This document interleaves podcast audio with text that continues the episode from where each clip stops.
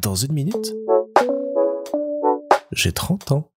Salut Le mois d'avril est enfin derrière moi et ça a été jusqu'ici le mois le plus chargé en 2023 parce qu'il y a eu énormément de choses, notamment l'anniversaire d'Isa, pas mal de week-ends droite à gauche, des vacances, des projets qui se sont lancés, d'autres qui ont dû être continués, arrêtés, développés. Bref, j'ai pas arrêté de courir partout pendant ces dernières semaines et j'ai des gros signes de fatigue qui se sont accumulés et accumulés au fil des jours au point même d'avoir des symptômes physiques euh, un petit peu déroutants, plus de petits euh, malaises et autres vertiges en me levant, des moments où je fasse complètement, où je regarde un point à l'horizon et je sens que mon cerveau s'arrête et qu'il a pas envie de redémarrer avant un petit moment, même si j'aimerais bien qu'il redémarre un peu plus vite parce que j'ai plein de choses sur le feu, plein de petits signes qui montrent que euh, j'ai peut-être fait un peu trop de choses ce mois-ci, je me suis peut-être un peu trop dispersé, mais au demeurant, on a fait plein de trucs, on a vécu plein de trucs, on a rencontré plein de gens, on a vraiment, on a vécu quoi. On est sorti, on a été euh, se promener au cinéma, boire des verres, euh, manger un bout, profiter, faire d'autres choses plus ou moins intéressantes à chaque fois, mais on a vécu. Et si il faut avoir quelques petits vertiges et être fatigué, bien fatigué par moment, bah, je pense que je préfère ça au fait de me dire, quand même cette semaine je me suis ennuyé, ce soir je m'ennuie, je fais rien, faut que je me bouge. Je préfère la vie, je préfère le mouvement, je préfère tout ce qu'il y a autour, quitte à être ouais, un peu fatigué ou avoir l'impression de pas être souvent chez moi. Ce qui me tue un peu en retour, c'est que je sens que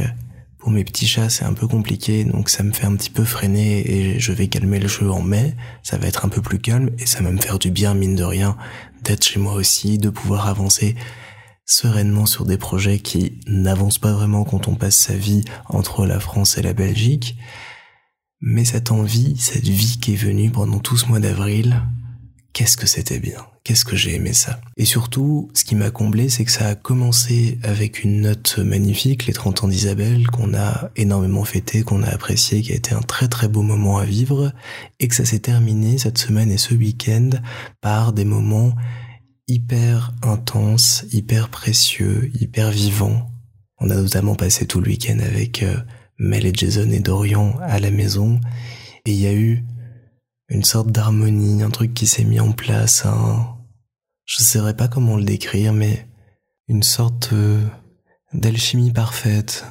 les étoiles qui s'alignent au bon moment, tout qui doit se passer bien se passe bien, et puis euh, tout ce qu'on avait prévu de faire se fait, on s'amuse bien, on passe un bon temps, une ambiance toute douce, toute rafraîchissante, toute, euh, toute cool. Tout était réuni pour que on passe un super moment et on a passé un super super moment. Et puis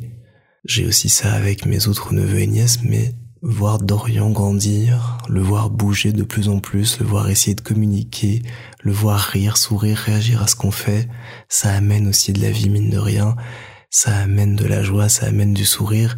et même si on est fatigué, même si on est euh, agacé par moment, même si on fasse par moment, bah un petit sourire de sa part, une blague de quelqu'un d'autre, un bon moment partagé, un verre entre amis, des grandes discussions, des grands fous rires aussi, bah ça aide et c'est toutes ces petites choses-là qui font la vie et qui ajoutées au projet, aux envies, font que qu'est-ce que c'était bien ce mois d'avril? Qu'est-ce que c'était bien?